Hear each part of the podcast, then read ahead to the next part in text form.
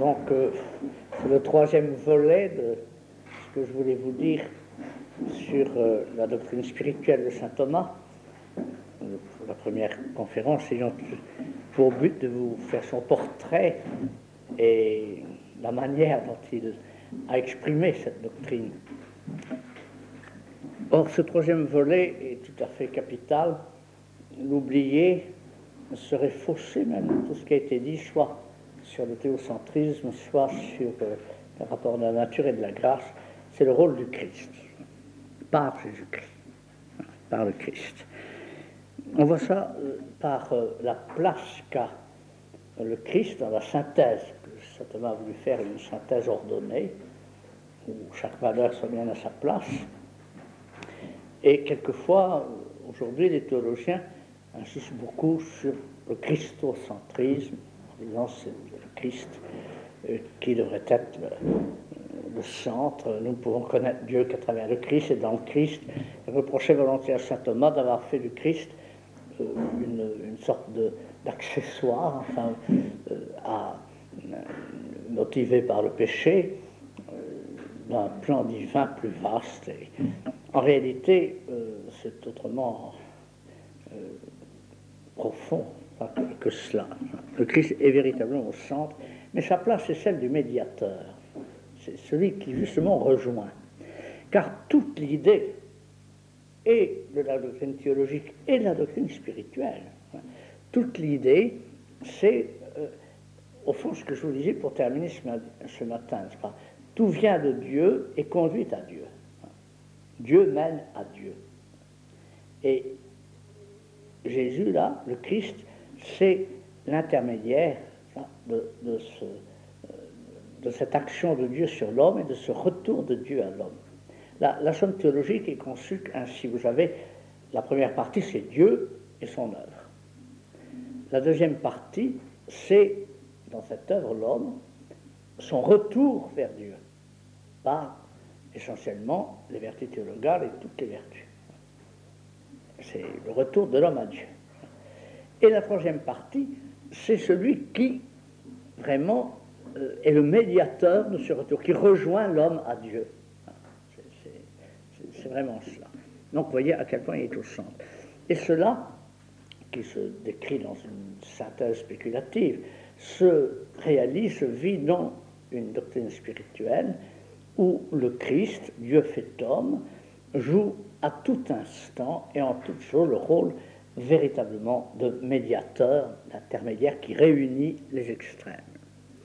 Lorsque Sainte Thérèse, comme on le dira, puisqu'on a encore à vous parler de Sainte Thérèse, elle est célèbre par euh, la défense qu'elle a faite, enfin la, la puissance d'affirmation qu'elle a eue pour dire qu'il fallait toujours passer par le Christ et qu'il ne fallait pas systématiquement dépasser, laisser de côté, pour ainsi dire, l'humanité du Christ sous prétexte qu'on voulait avoir que Dieu en tête. Elle disait, soit abandonnant toutes les créatures, mais pas celle-là, soit pas Dieu fait. Eh bien, euh, tout le fondement de ce qu'elle disait se trouve véritablement là, et certainement euh, d'une manière que je vais vous développer maintenant, mais qui est loin de diminuer la pureté de notre regard sur Dieu, bien bien loin.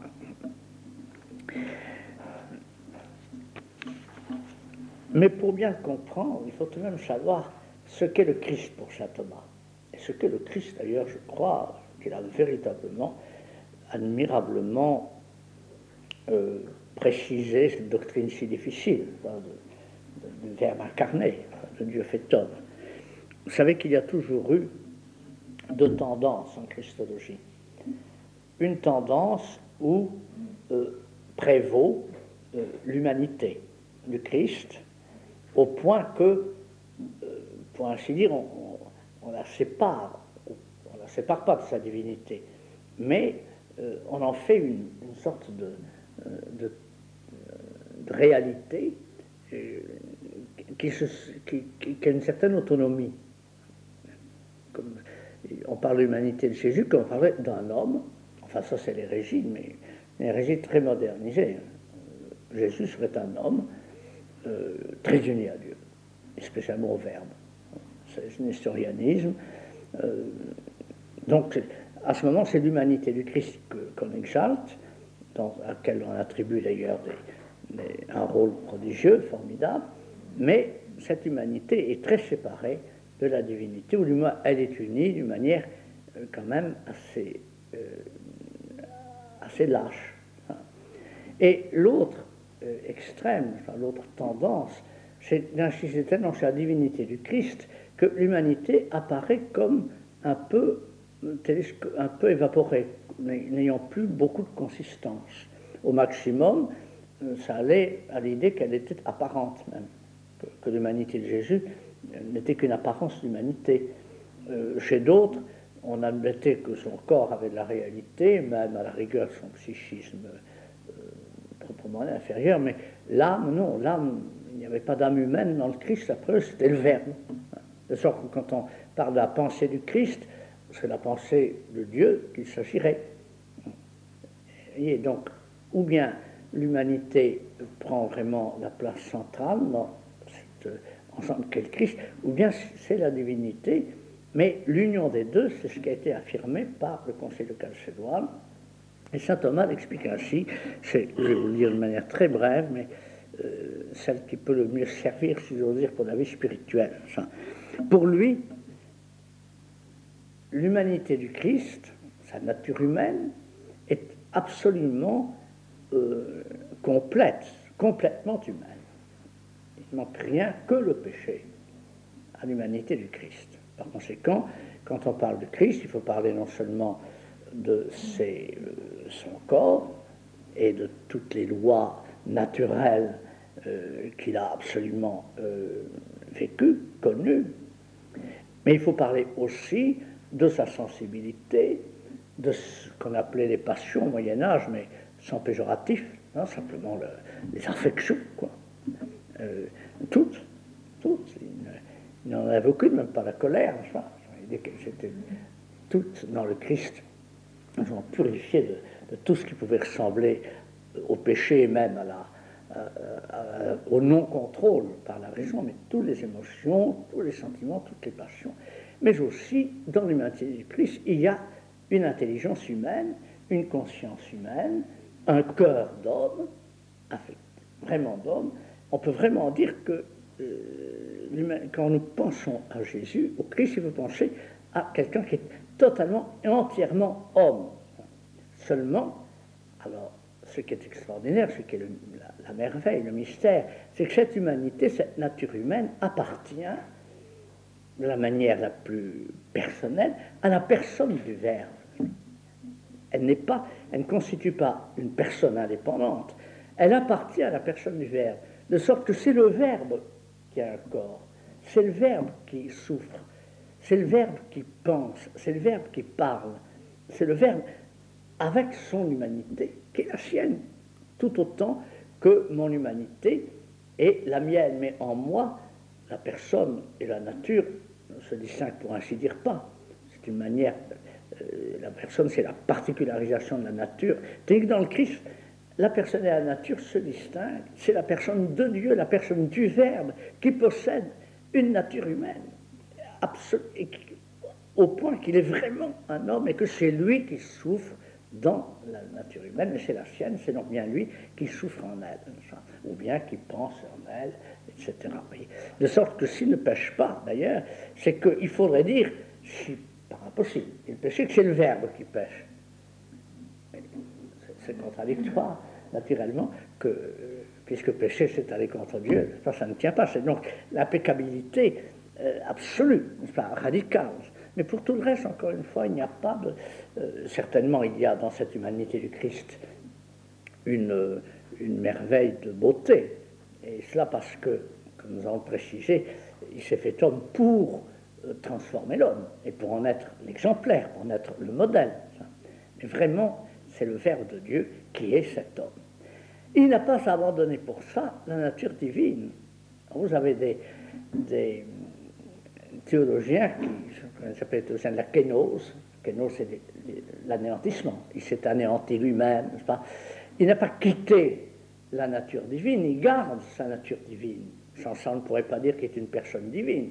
Il est la personne du Verbe, par conséquent, Il est Dieu comme le Père, il le reste. Il a donc deux natures. La nature divine qu'il a de toute éternité et la nature humaine qu'il a prise dans le sein de la Vierge Marie. C'est ce qui vous permet de dire que Marie est mère de Dieu. On pourrait dire, mais elle est mère d'un homme. D'un homme, oui, mais c'est Dieu qui est cet homme. Elle est mère de Dieu fait homme. C'est ça qui donne à la maternité divine, à la maternité de Marie, une, valeur théologale prodigieuse, surtout si on ajoute euh, à cela que c'est de tout son cœur, de toute son âme, de tous ses sentiments, si je puis dire, qu'elle a réalisé cette union maternelle au Fils de Dieu lui-même, au Verbe de Dieu. Vous avez euh, un théologien comme Saint Léon le Grand, d'ailleurs, il n'est pas le seul, il a même répété, je crois, euh, quelque chose que celui, non c'est Saint Anselme qui a dit que celui qui a Dieu pour Père, donc qui reçoit de Dieu la nature divine, et éternellement, dans un acte éternel, que celui qui a Dieu pour père a pris pour mère cette femme qui est Marie. C'est le même, le même, la même personne. Pourquoi? Parce qu'il a de toute éternité reçu du Père la nature divine, il la reçoit de toute éternité du Père, et il a reçu dans le temps de Marie cette nature de surcroît. Mais alors, comment peut-on avoir deux natures? Ça paraît tout à fait incompréhensible, puisque chaque être est constitué par sa nature, je vous le disais ce matin, c'est parce que et là je vous dis de manière très résumée, mais qui me paraît, euh, me paraît vous allez voir, ça, doit pouvoir se comprendre, c'est parce que la nature humaine que prend le Christ euh, est déjà par elle-même une création de Dieu et euh, une participation à ce qu'il est comme Dieu. Le Verbe de Dieu se crée, se fait cette nature qui n'est pas à égalité avec euh, sa nature divine, puisqu'elle est la créature, qu'elle est finie. Finie et que dans cette nature humaine, il étend sa personnalité jusqu'à cette nature humaine. On voit le Dieu créateur qui s'unit sa créature, qui la prend, qui la fait sienne. C'est là, de sorte que euh, dans la spiritualité euh, à la fois christocentrique et, et théocentrique, est christocentrique parce que le Christ est au centre, mais au centre du Christ, il y a la divinité. Il y a la personne du Verbe et son lien avec le Père et le lien euh, et, avec l'Esprit. Alors, le Christ, euh, par là même, euh, voilà quelle est l'idée que se fait saint Thomas du Christ toujours. Dans sa contemplation du Christ, il contemple à la fois,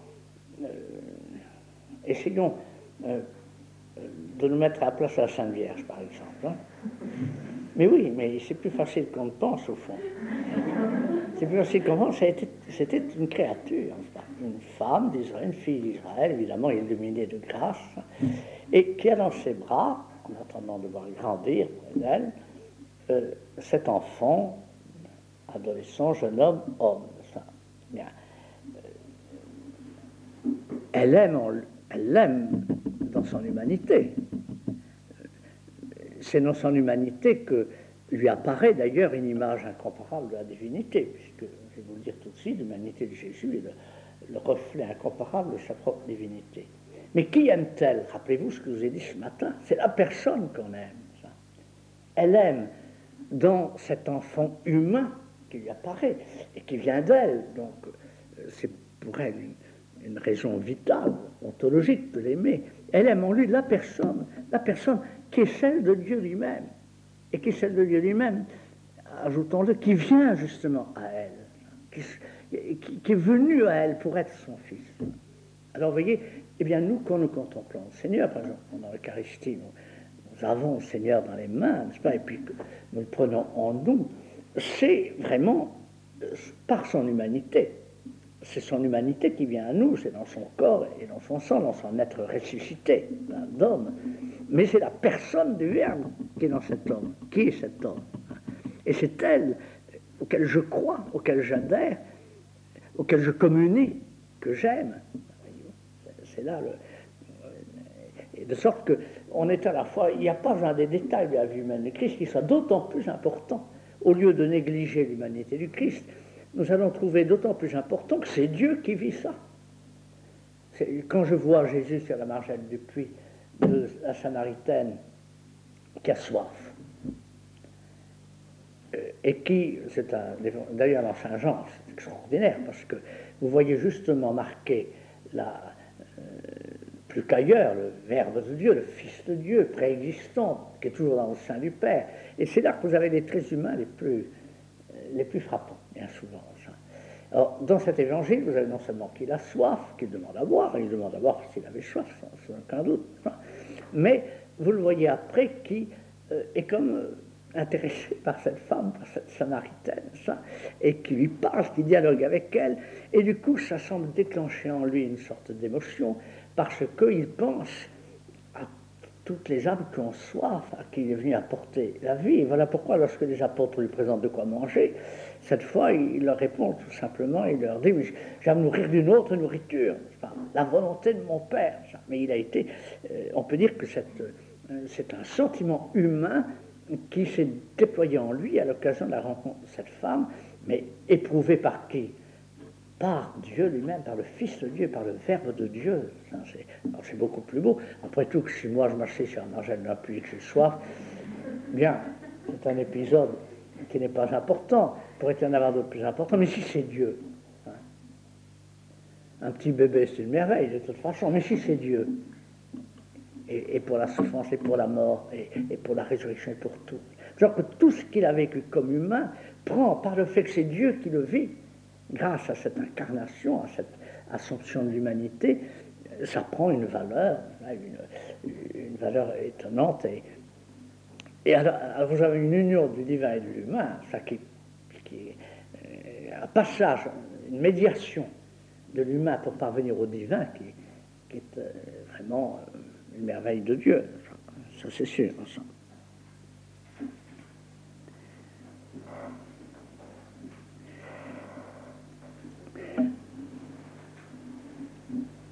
Alors là, donc, voilà l'idée de Jésus, Jésus qui d'ailleurs m'a fait vous dire des, choses qui vont peut-être revenir ici et là, mais, peu importe. De là vient le sens médiateur de l'incarnation.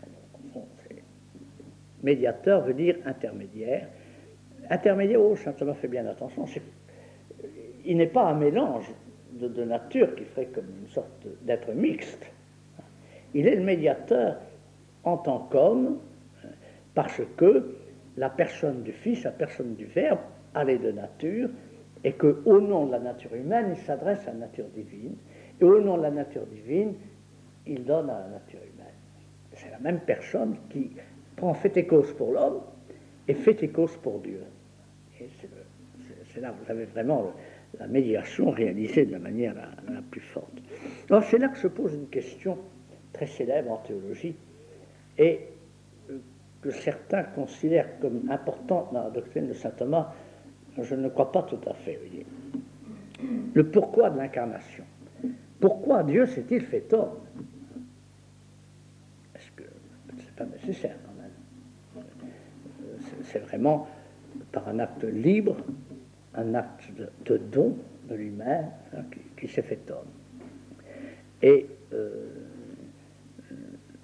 il y a une querelle théologique bien connue, querelle, enfin oui, c'est devenu querelle, malheureusement, un débat théologique.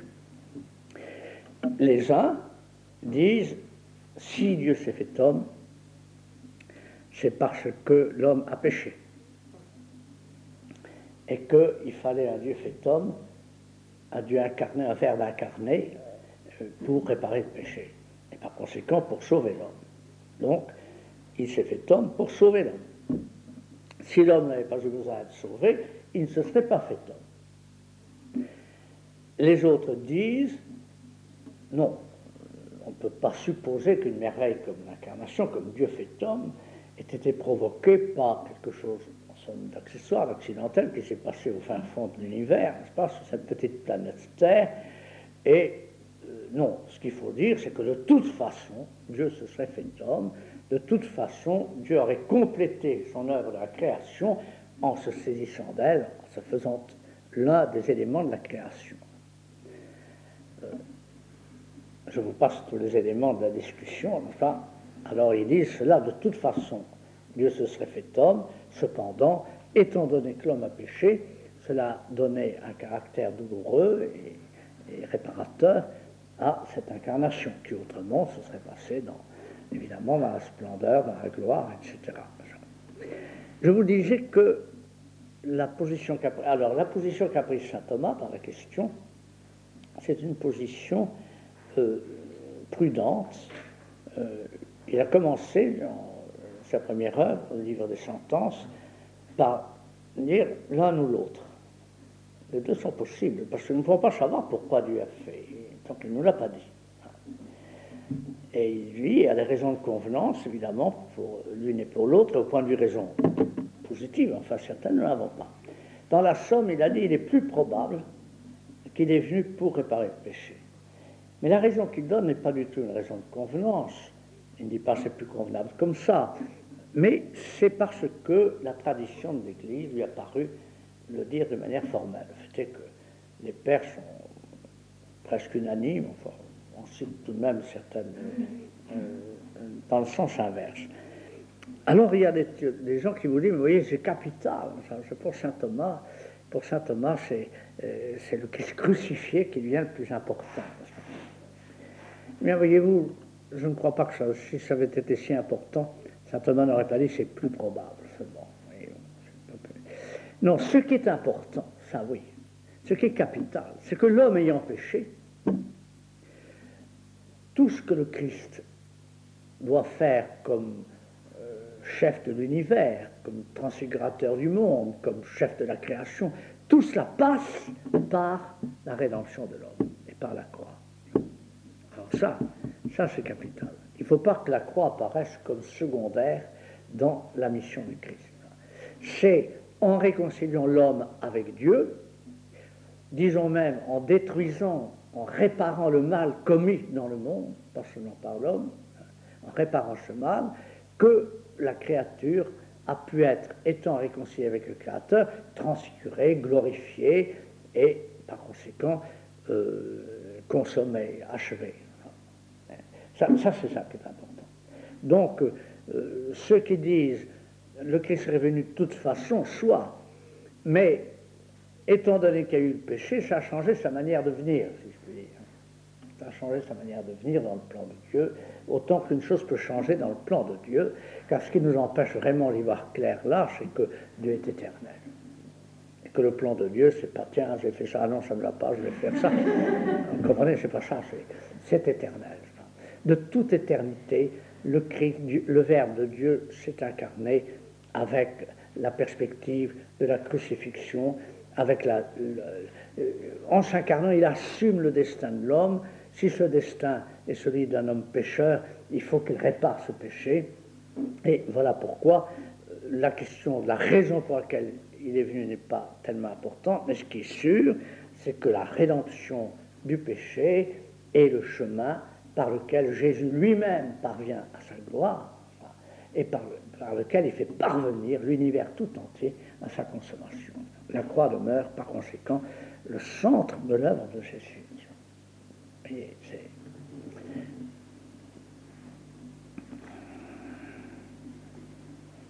Il y a une page Gardeil qui est pas mal. C'est quand même, euh, toutes ces choses peuvent se dire. Vous savez, en théologie, il y a des choses qui sont, tellement proches de la foi euh, que sans être la foi proprement dite, c'est vraiment sa logique profonde. Il y a quelquefois des thèses qui sont vraiment euh, possibles les unes et les autres, et dont chacune a quand même sa beauté. en tout cas, le Père Gardel, qui était pour dire que essentiel dans la pensée de saint Thomas, et donc dans sa spiritualité, ce rôle de la croix, il met en scène, je ne sais pas si vous connaissez ce petit livre, je vous le recommande, il est encore très bien, Les dons du Saint-Esprit dans les saints dominicains. Ce vieux, euh, il prend tous les dons du Saint-Esprit et il attribue chacun d'eux à un saint. Évidemment, ça, euh, c'est quelquefois j'allais dire tiré par les cheveux. Enfin, il faut bien des petits coups de pouce pour ça. Enfin. Mais alors, pour saint Thomas, c'est le don de sagesse, on pouvait s'y attendre. Enfin. Mais voilà comment il le présente. Il dit il y a un tableau angélico admirable enfin, qui présente Jésus crucifié et saint Thomas et saint Dominique au pied du crucifix. Alors, saint Thomas regarde le crucifix avec des yeux euh, douloureux, un visage tendu, une sorte de participation à la douleur du Christ et au désir du Christ, surtout. On sent que Seigneur, que bien est pécheur. Ça, Tandis que saint Thomas regarde avec un, regard profond, profond, profond. Il essaie de comprendre. Il essaie de comprendre pourquoi. Pourquoi donc est-il là sur la croix Pourquoi est-il venu? Et c'est à cause du péché du monde. Alors il présente ce, regard qui permet de voir le pourquoi opposé à, cette sorte de passion douloureuse de Saint Dominique, opposé, comparé, si vous voulez. Eh bien, c'est très juste toutes ces choses-là. On peut bien dire qu'en effet, puisque de fait il y a le péché, sans aucun doute, le Christ l'assume. Il assume tout de l'homme, en se faisant homme. Il assume tout de l'homme.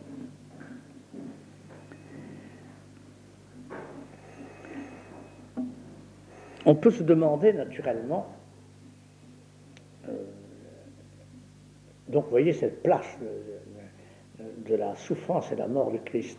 Alors, pourquoi faut-il la souffrance et la mort pour détruire le péché? Alors voyez-vous, aujourd'hui, c'est euh, le chapitre qui m'a donné de tous les chapitres que j'ai écrits pour mon livre le plus de mal. C'est celui que j'ai fait le plus long, trop long, tellement complexe. Et il m'a donné beaucoup de mal. Mais au fond, euh, c'est parce qu'à cause de toutes les discussions, de toutes les objections qu'on fait, c'est que l'homme d'aujourd'hui, sans aucun doute, a beaucoup de mal à se reconnaître pécheur devant Dieu. Devant Dieu. C'est certain que l'idée que le péché puisse exiger une réparation, euh, au fond, il pense que Dieu pourrait le pardonner parce qu'il ne voit pas à quel point c'est, pourrait le pardonner sans, sans aucune exigence, parce qu'il ne voit pas ce que c'est que le péché, comme destruction, non seulement de l'ordre, mais comme euh, opposition à Dieu. C'est comme le contraire de Dieu. Ce que je vous disais, le théologal, euh, c'est-à-dire la marche vers Dieu, l'ordination à Dieu, c'est toute la vie spirituelle, toute la vraie vie spirituelle. Le péché, c'est l'inverse, exactement l'inverse. C'est vraiment le contraire. Et il faut, on ne peut absolument pas aller à Dieu sans renverser absolument le mouvement du péché à l'amour. Et non seulement il faut renverser le mouvement, il faut renverser par un acte assez puissant, assez fort, pour réparer tout ce que le mal a été d'insupportable, si l'on peut dire, dans l'univers fait par Dieu. Alors, pensez que quand on a compris cela, et que on voit le Dieu fait homme souffrir et mourir sur la croix, on comprend. Il a pris fait et cause pour nous. Il a pris pour nous le fait d'avoir péché, sur lui le fait d'avoir péché, qui n'est pas le sien bien sûr, mais par solidarité, par communion. en notre nom, nous remplaçant tous, il pose cet acte d'amour total et suprême qui est de donner sa vie et l'offrir au Père avant tout. Et alors, cet acte d'amour, comme dit saint Thomas, à lui seul, a plus de, beauté, plus de valeur que non de nocivité. Tous les péchés, une infinité de monde. On peut dire que vraiment, tout ce qu'il y a de mal dans le monde, tout ce qu'il y a de mal dans le monde est réparé par cet acte d'amour du Christ qui est le contraire du mal. C'est là qu'on voit ce qu'est la crucifixion. Or, saint Thomas n'est pas du tout doloriste. Il montre que le Christ a assumé les douleurs, la souffrance, la mort, mais ça n'aurait aucune valeur, aucun intérêt. Dieu l'aime parce qu'il y a l'amour par lequel le Christ le fait. En notre nom, le Christ aime le Père, mais en notre nom. Et cet amour compense tous les dénis d'amour que nous avons faits. Et alors, c'est là qu'il y a une idée euh, de saint Thomas qui me paraît très importante pour participer à la passion du Christ, il se demande enfin tout de même si le Christ a fait un acte si parfait qui répare tout. Comment est-ce que tout n'est pas fini, tout n'est pas réparé? Pourquoi est-ce que nous mourons encore? Pourquoi est-ce que nous souffrons? Pourquoi est-ce que nous avons encore envie de pécher? Et pourquoi nous arrive-t-il encore de pécher? C'est pas, nous, avons, nous sommes non pas tout à fait sauvés. Et alors, c'est l'idée que le Christ l'a fait en notre nom, mais pour nous aider, pour prendre notre tête pour être notre exemple, pour le faire nous aussi, pour participer nous aussi, pour nous aussi d'une manière beaucoup plus faible, mais réel, proportionné à nos forces, nous aussi réparer le mal, nous aussi aimer le, Père, nous aussi euh, faire un acte de conversion totale. Et, vous direz, enfin vous ne le direz pas bien sûr, parce que vous êtes, euh, vous savez, mais on pourrait avoir la tentation de dire, enfin moi je ne suis pas pécheur, grâce au Christ, c'est entendu, il m'a, euh, donné sa grâce. Mais enfin, je n'ai pas fait sur péché quand même. Il ne faut pas dramatiser à ce point. je n'ai pas renié Dieu et surtout si j'ai eu des faiblesses, elles n'ont pas été tout mon être, toute ma vie, n'est-ce pas? Eh bien, pour rien tenter de ça, mais euh, nous participons non seulement à notre propre conversion, à notre propre réparation, hein, à la réparation de nos propres péchés, mais à ceux des autres. C'est cette communion au Christ, à son œuvre rédemptrice. Le Christ ne veut pas nous sauver sans nous associer à, à, son, à son œuvre salutaire. Il est le chef. J'achève dans ma chair, dit saint Paul, ce qui manque à la passion du Christ pour son corps qui est l'Église. Eh bien, commentaire de saint Thomas, qu'est-ce qui manque à la passion du Christ? Qu'est-ce qui peut y manquer? Il y manque d'avoir été souffert par Pierre, par Paul, par Jean, ou plutôt par le Christ, en Paul, en Pierre, en Jean et en chacun de nous. C'est ce qui donne à la souffrance humaine, à la lutte humaine, à, tout ce que nous avons à, faire pour monter jusqu'à Dieu, pour le rejoindre, euh, à tout ce que nous avons à, souffrir, qui dépasse bien souvent ce que nous méritons, tout cela, euh, tout ce que nous avons à, faire, c'est euh, coupez hein, avec toutes ces sorties.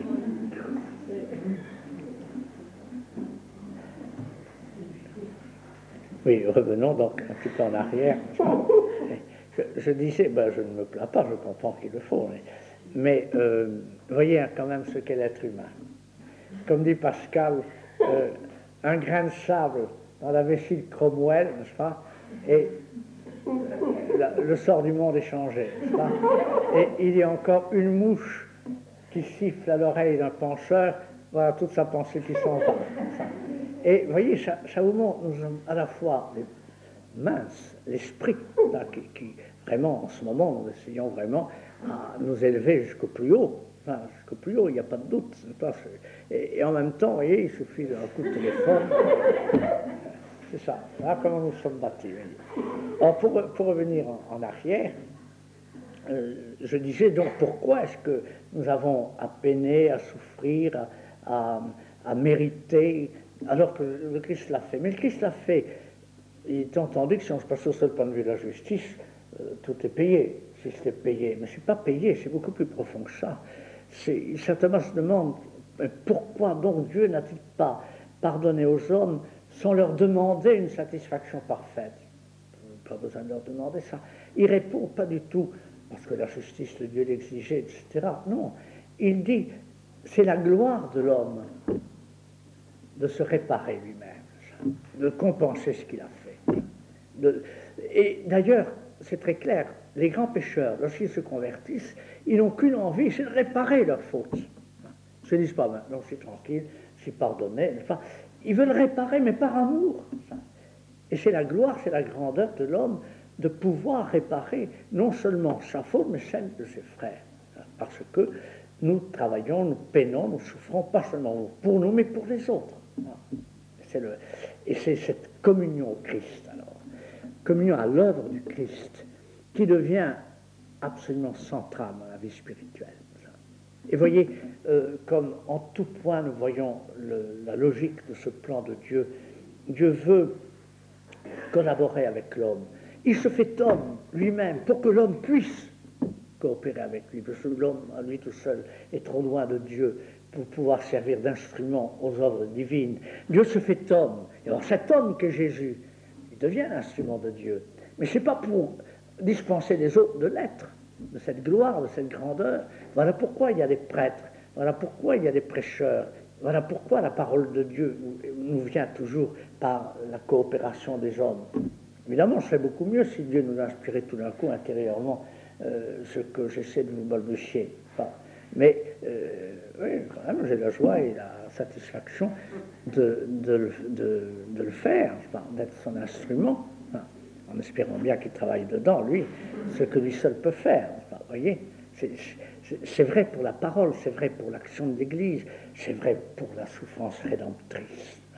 Si bien que n'importe quel acte d'amour, même si on n'y pense pas d'ailleurs explicitement, est une réparation, est un hommage, une gloire rendue à Dieu, pas seulement en mon nom de moi, mais au nom de tous les hommes. Et, c'est Jésus qui est le chef de cette communion, de, cette, de ce corps que forment ensemble tous les croyants en qui vit Jésus-Christ. C'est cette, vous voyez comme et il y a deux concepts dans lesquels saint Thomas euh, euh, détaille, deux concepts qui au point de vue spirituel sont également extrêmement, extrêmement profitables, celui de prêtre et celui de corps mystique, le chef du corps mystique. Ce sont deux concepts qui se complètent d'ailleurs. Celui de prêtre, qu'est-ce qu'un prêtre, dit-il? Un prêtre, c'est euh, celui qui, au nom des hommes,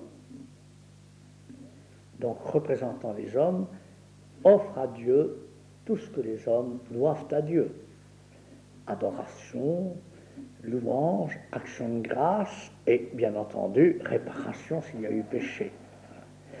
Et qui, le même homme, le même être, le même prêtre, qui donne de la part de Dieu aux hommes tout ce que Dieu veut donner aux hommes, sa grâce, sa vérité, sa loi, ses inspirations, ses illuminations, et surtout sa vie.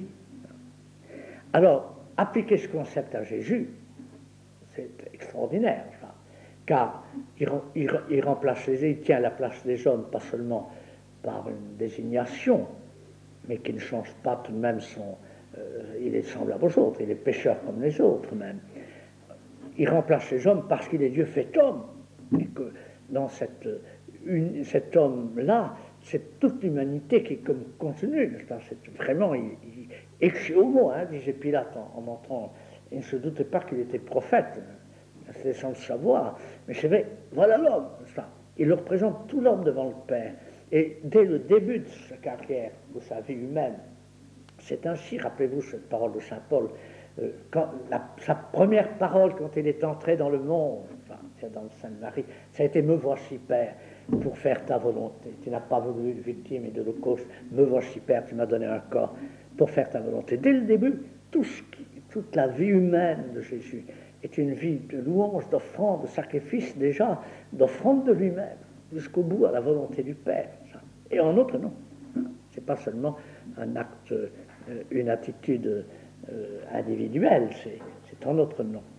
Et d'autre part, parce qu'il est Dieu fait homme, son humanité est l'instrument par lequel il donne aux hommes la, la grâce, la vie.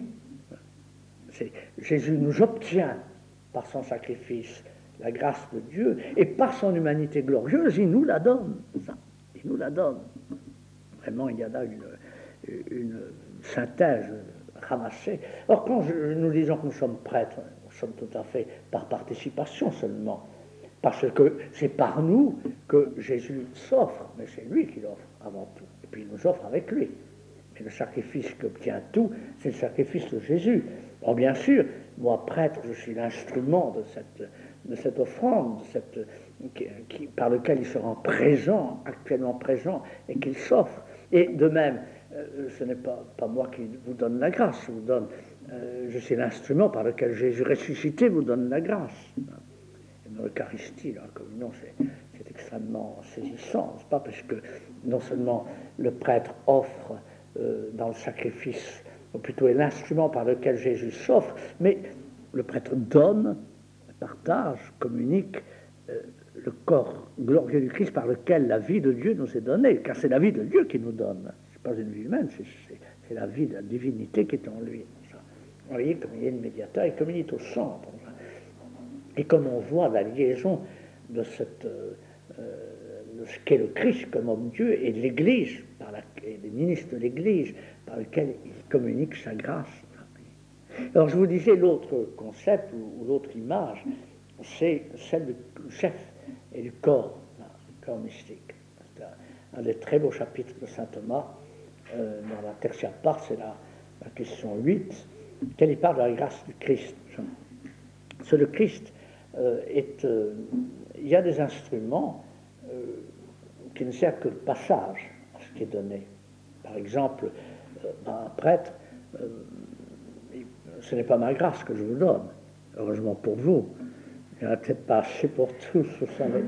Et il pourrait ne pas y en avoir du tout même, parce qu'il y a des prêtres qui malheureusement sont en état de péché, mais ils servent d'instrument quand même, heureusement. Parce que c'est le Christ qui donne. Dès que le Christ, lui, il possède en lui, en son humanité, en son humanité, il possède ce qu'il nous donne. En effet, Jésus est tellement homme, tellement vraiment homme, que dans son âme humaine, il a la grâce il a beau être Dieu, par sa personne, sa nature humaine, elle, n'est pas par elle-même une nature divine, c'est une nature humaine. Elle a donc besoin de participer à la nature divine par la grâce. Mais vous voyez d'ici quelle plénitude de grâce est donnée à l'âme humaine du Christ qui se trouve euh, dans la même personne que la nature divine. D'ailleurs, je vous donne une image, elle me paraît tout à fait euh, frappante et claire, c'est le, fer qu'on met dans le feu, qui devient incandescent.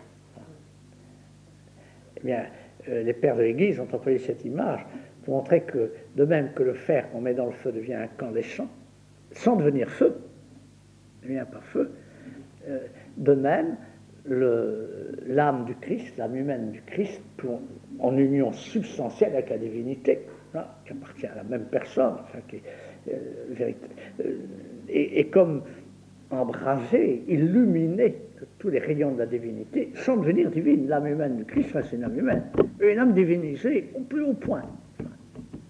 Et deux natures euh, sont dans le même être, hein, dans la même personne.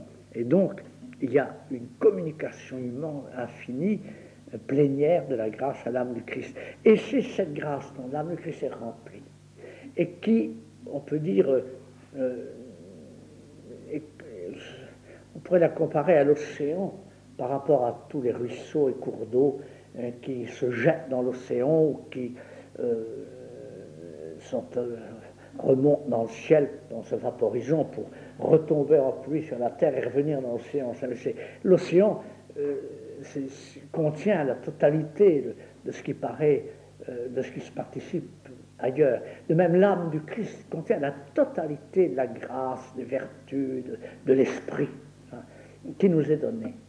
Le Christ nous donne de son trop-plein. D'ailleurs, vous savez, euh, nous n'avons qu'à lire Saint Jean, car toutes ces choses sont écrites dans, dans l'Évangile d'une manière finalement euh, imagée, c'est vrai, mais euh, d'image dense, hein, porteuse de vérité. nous avons vu sa, sa gloire, plein de grâce et de vérité et de sa plénitude, nous avons tous reçu. De sa plénitude, nous avons tous reçu. Et c'est cela, comme ça, que saint Thomas interprète l'image du corps. Nous sommes le corps du Christ. Nous sommes le corps du Christ dans ce sens que de même qu'un corps est composé de plusieurs membres qui vivent de la même vie, cette vie ayant son siège principal dans la tête, et encore c'est euh, un, peu un à peu près, mais apparemment, visiblement parlant, c'est bien la tête qui est, est principal dans un être vivant. Et c'est là que sont surtout les sens, le, cerveau, enfin tout ce qui dirige, pas tout ce qui. Eh bien, de même que toute cette quantité de membres, de cellules, euh, ne font qu'un corps, n'ayant qu'une vie. De même, euh, nous avons euh, tous ensemble, avec le Christ, une seule vie divine, un seul esprit qui nous remplit, mais dans la plénitude et d'abord dans le Christ. De sorte que nous recevons du Christ tout ce que nous avons de grâce, et cette, cela nous réunit à lui et les uns aux autres. Voilà pourquoi Dieu, euh, c'est par la grâce qu'on rejoint Dieu, nous ne pouvons le rejoindre que par le Christ, dans le, Christ. Nous, sommes véritablement euh, incorporés au Christ et c'est sa grâce que nous recevons et qui nous remplit et qui nous permet d'aller à Dieu. Voilà de quelle manière le Christ est vraiment au centre. Et christocentrisme, oui, mais théocentrisme dans ce sens que dans le Christ, ce qui est premier, c'est la divinité, mais la divinité passe par l'humanité pour aller jusqu'à nous et pour nous ramener à lui. Voilà ce qui donne au Verbe incarné toute sa, sa force. Et ce n'est pas seulement, je vous parle du don de la grâce, mais il y a le don de la vérité aussi. Euh, euh, le don de la vérité, la, parole de Dieu euh, sur laquelle est fondée toute notre foi, c'est Christ qui l'a dit, le Christ homme. Et Jésus, dans son humanité, vous voyez naturellement sa propre divinité. enfin, on avait l'intuition mystérieuse, mais, mais directe, immédiate. Et ce qu'il voyait, l'infinité de l'essence divine et, du projet divin sur nous, se traduisait dans sa conscience humaine, sa intelligence humaine, en idées, en images. Il était homme. Donc cette vision intuitive de Dieu, prenez un mystique quand il, d'après ce qu'ils disent, euh, lorsqu'ils sont en contact mystérieux avec la divinité qui est en eux, ils voudraient l'exprimer. Ils éprouvent le besoin, je voudrais changer en langue, en mille langues, pas, pour, pour exprimer, mais ils ne peuvent pas. Mais le Christ pouvait. Il y avait dans son âme humaine, dans sa conscience humaine, une, une, une, traduction, si j'ose dire, euh, de l'infini divin en idées humaines, en images humaines, et avec sa parole humaine de juif de l'époque, mais suréclairé par le Verbe, il nous parle de Dieu, de son Père. Euh, Dieu, nul ne le connaît. Celui qui est dans le sein du Père nous l'a raconté.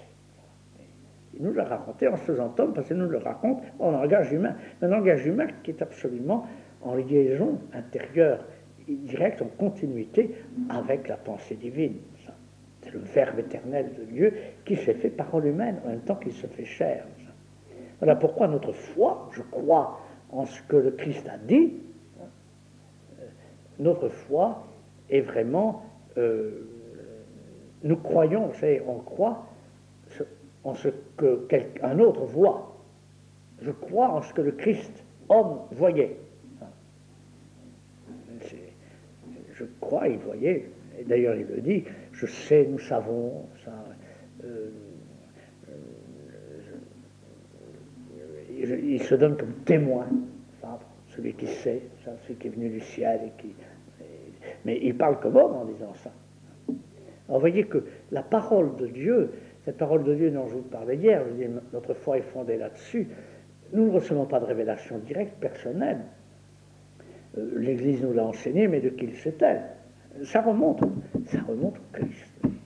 Ça remonte au Christ, c'est lui. Même les paroles de Saint Paul, des apôtres, Saint Paul, ce sont des développements euh, qui leur est spécialement inspirés par l'Esprit du Christ.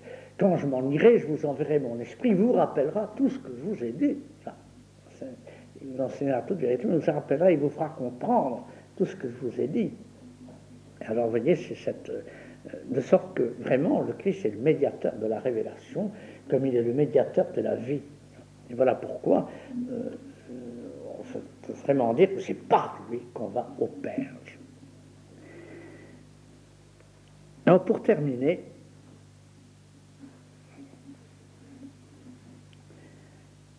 que sera donc, euh, avec cet ensemble de thèmes que j'essayais de vous, de vous rappeler, quel sera euh, le rôle concret, pratique de l'humanité du Christ, dans, par exemple dans la contemplation? D'une certaine manière, elle peut être un objet. Je vous l'ai dit, on peut méditer devant le visage du Christ, devant un crucifix. Mais toujours avec cette, cette foi, c'est mon Dieu qui est là. C'est mon Dieu qui s'est fait homme, je ne sais pas comment il est comme Dieu. Je sais pourtant une chose, c'est qu'il m'aime pour être là, sur la croix comme homme, souffrant pour moi. Alors on médite, on contemple, l'humanité de Jésus, euh, ses faits et gestes, et surtout ceux dans lesquels ce don lui-même apparaît, hein, on le contemple et par la foi, on va au-delà. Qui me voit, voit mon Père, pas ou qui me voit, voit le Verbe de mon Père, ça, si je puis dire. c'est là le, ce qui nous fera méditer les mystères de la vie du Christ. Euh, à ce point de vue, la méditation du rosaire est une méditation extrêmement euh, euh, liée à, cette idée du Christ. Hein. On médite ce que le Christ a fait dans ses plus importants mystères, enfin, mystère vraiment de notre salut. Hein. Et on, le médite, on le contemple, on, essaie d'en tirer des conséquences, mais tout simplement on y communie, on, adore. Parce que, je vous assure que euh, c'est quelque chose de. On n'arrive pas toujours à réciter son rosaire tous les jours, mais je vous assure que quand on en prend l'habitude, d'ailleurs c'est beaucoup plus facile qu'on ne croirait, mais euh, on va se dérouler toute l'histoire de Christophe, tout ce qu'il a fait d'essentiel pour nous. Et chaque fois, c'est le Fils de Dieu, c'est Dieu, c'est mon Dieu qui vient à moi, qui a fait cela, qui a fait cela, qui a fait cela. Et et la place de Marie apparaît là, absolument comme celle qui justement le reçoit, et qui est la première à méditer ces choses dans son cœur, en attendant d'y participer d'ailleurs, évidemment, surtout au moment, c'est le dire, crucial de la passion. Euh, donc, il y a dans la contemplation, le rôle de l'humanité du Christ a toujours été traditionnellement le thème par excellence de la méditation. Euh, c'est ce que Sainte Thérèse suggérait. Saint Ignace de Loyola a fait le même. Certes, il a fait des méditations bien bâties, bien construites. Euh, les, deux étendards, j'ai oublié un petit peu, mais enfin, il y a quelques. Ah oui, il faut se figurer, il y a un étendard, celui du Christ, l'autre, celui du mal. Lequel choisissez-vous? Celui-là, sérieux. Mais il a. Ça, ce sont les grandes méditations pour arriver à, des décisions. Mais il y a tout au même moment, tous les jours, la méditation, c'est les mystères de la vie du Christ. Toujours, comme ça, c'est vrai. Mais il y a aussi une autre euh, manière, et quelquefois cela s'impose dans un certain état de l'oraison un peu plus, disons pas élevé, un peu plus profond peut-être, euh, simplement. Euh, c'est le Père Véchière qui me disait ça. Père Véchière, les anciennes savent qui c'est, les, les plus jeunes ont peut-être entendu parler, il a tout simplement été provincial de notre province, mais il a été sur le tas, il avait commencé pour n'être qu'à la Sainte-Baume, mais un homme de foi, un homme de contemplation, de prière, que j'ai non seulement connu, mais interviewé le plus que j'ai pu. Euh, il disait toujours, je suis dans la sécheresse, entrecoupé d'éclairs. Mais alors, il suffisait de, prêcher sur. Hop, ça fusait, pas? Il y avait toujours quelque chose à dire sur Dieu, c'est vrai. Et alors, euh, il, disait ceci il avait découvert relativement sur le tard l'oraison, euh, si vous voyez, de simplicité, sans parole, sans idée précise, la présence de Dieu, tout simplement le regard sur Dieu, le regard aimant, euh, obéissant, confiant, mais qui ne va pas chercher euh, des détails, des raisons, des, pensées, mais Dieu. Et puis Dieu, Dieu, dans sa généralité, dans son infinité, il a difficulté de, se figurer. Il avait lu un livre, Le nuage de l'inconnaissance, qui est un très beau livre, que vous avez probablement, et il était absolument emballé, n'est-ce pas? Alors il m'a parlé, il me dit, euh, j'ai dit ça à tout le monde. Tout le monde est content. Puis il dit, mais il y a une objection. Et l'humanité du Christ, alors? Qu'est-ce qu'on en fait? Alors il, a eu ce mot que je trouve merveilleux, très théologique, mais c'est la cime de l'âme de Christ que ce regard sur le Père.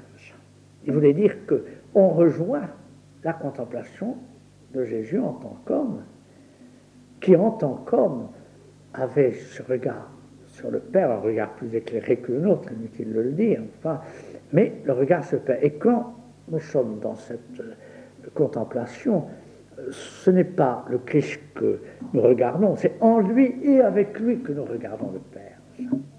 La Trinité, Je trouve ça très très beau.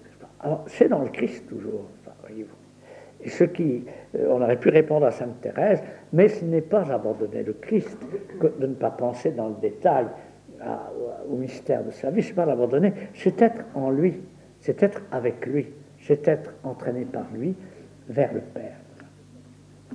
Et puis alors le rôle du Christ, c'est comme exemple, comme, exemple, euh, comme maître et comme exemple, parce que comme homme, il est l'exemplaire même de ce que doit être l'homme. si Dieu se met à se faire homme, naturellement, il va se faire homme de la manière la plus, réussie. C'est-à-dire que euh, l'idée d'homme va trouver en Dieu fait homme sa réalisation euh, absolument la plus parfaite et la plus haute. Homme comme fils de Dieu, comme créature, comme frère des hommes, mais comme réalisons aussi euh, toutes les propriétés de la nature humaine. Et par conséquent, euh, l'imitation du Christ, c'est justement l'imitation de celui qui est l'exemplaire par excellence. C'est là que l'imitation du Christ, euh, c'est la lecture de l'Évangile qui nous la donne le plus. Et vraiment, très souvent, ça dépasse de beaucoup l'analyse des vertus, qu'est-ce que c'est que vertu, qu'est-ce que c'est son objet, c'est euh, beaucoup plus, euh, beaucoup plus entraînant hein. et c'est très concret, très pratique. Ça, c'est vrai. Alors, vous me direz, mais saint Thomas n'a pas écrit de livre sur l'imitation de Christ, il a simplement montré quelles sont les vertus qu'il faut pratiquer, sans toujours montrer en chacune comment le Christ avait pratiqué. Hein. Euh, c'est très intéressant à faire d'ailleurs. C'est quand j'étais maître des novices, j'avais pris comme thème de toutes les instructions d'une année euh, l'imitation du Christ. Essayer de voir comment toutes les vertus humaines, les vertus humaines, hein, dont je parlais ce matin, euh, ils les avaient réalisées. Et puis comment certaines vertus étaient vraiment liées à son être de verbe incarné, de rédempteur, par exemple l'humilité, l'obéissance, l'amour fraternel, etc. C'est vrai, il n'a pas fait ça. Mais il nous a donné absolument la raison pour laquelle il faut le faire. La raison pour laquelle il est vraiment indispensable de le faire. Car le Christ est notre maître et notre, notre modèle. Ce il, a, il s'est fait homme pour faire lui ce qu'il voulait que nous fassions avec lui, j'allais dire derrière lui, mais plutôt en lui. D'ailleurs, ce que je vous disais sur la participation même à son œuvre rédemptrice, à son œuvre de salut, euh, et bien dans, ce sens aussi. Voyez-vous, l'imitation du Christ. Et puis alors, évidemment, l'amour du Christ. L'amour du Christ, l'amitié avec le Christ, euh, toujours considéré comme Dieu fait homme. Pas, quelquefois, on parle beaucoup de Jésus, du Christ, mais euh, c'est un Jésus qui est un peu un homme, simplement. Ça. Dit que c'est mon Dieu fait homme. Alors je l'aime parce qu'il s'est fait homme, parce que s'étant fait homme, il est mort pour moi, parce que, étant mort pour moi, il est ressuscité pour moi, c'est pour me conduire à la vie.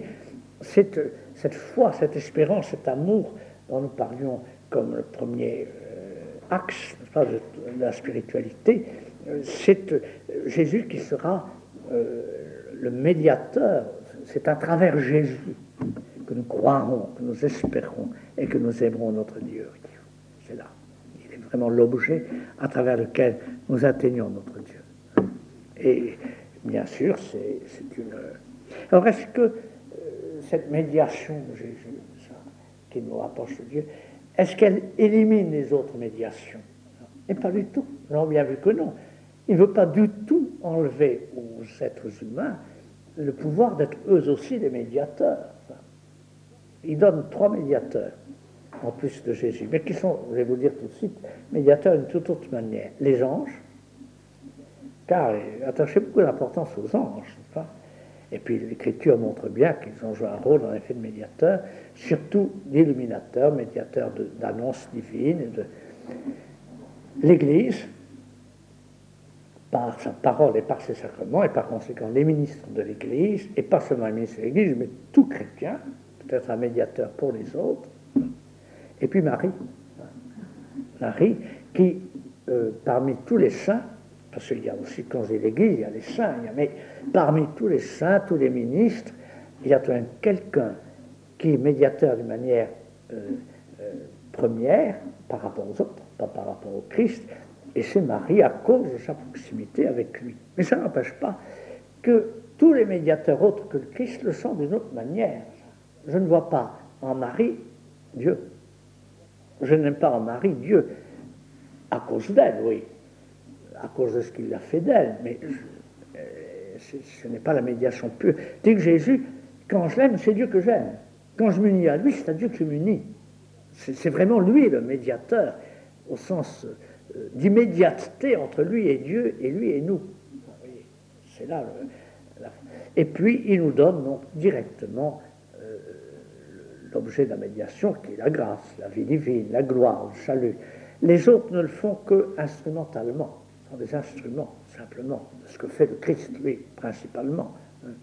Et ou bien alors, il crée des dispositions. Par exemple, en ce moment, je suis quelque peu médiateur de que de, la vérité. parmi 36 000 médiateurs que toutes vos lectures et ce que vous avez appris nous a préparé à, écouter maintenant, naturellement. Enfin, je, joue mon petit rôle de médiateur, mais comment est-ce que je le joue? Je ne fais pas passer en vous ce que j'ai dans la, dans la tête, je, ne peux pas. Je viens qu'une fois pour expliquer ça, je disais au, à, frère, un petit frère que je préparais à l'ordination, qui n'avait pas fini ses études de théologie et qui est maintenant évêque, ce qui a été euh, consacré évêque de Langres. Ah, et je me souviens encore, je l'avais près de moi et j'essayais de lui expliquer ça, n'est-ce pas, que, pour montrer comment Jésus, lui, il, faisait passer ce qu'il avait en lui, en nous. Et moi, je ne peux pas vous faire passer ce que j'ai dans la tête. Il me répond, ma tête exploserait immédiatement.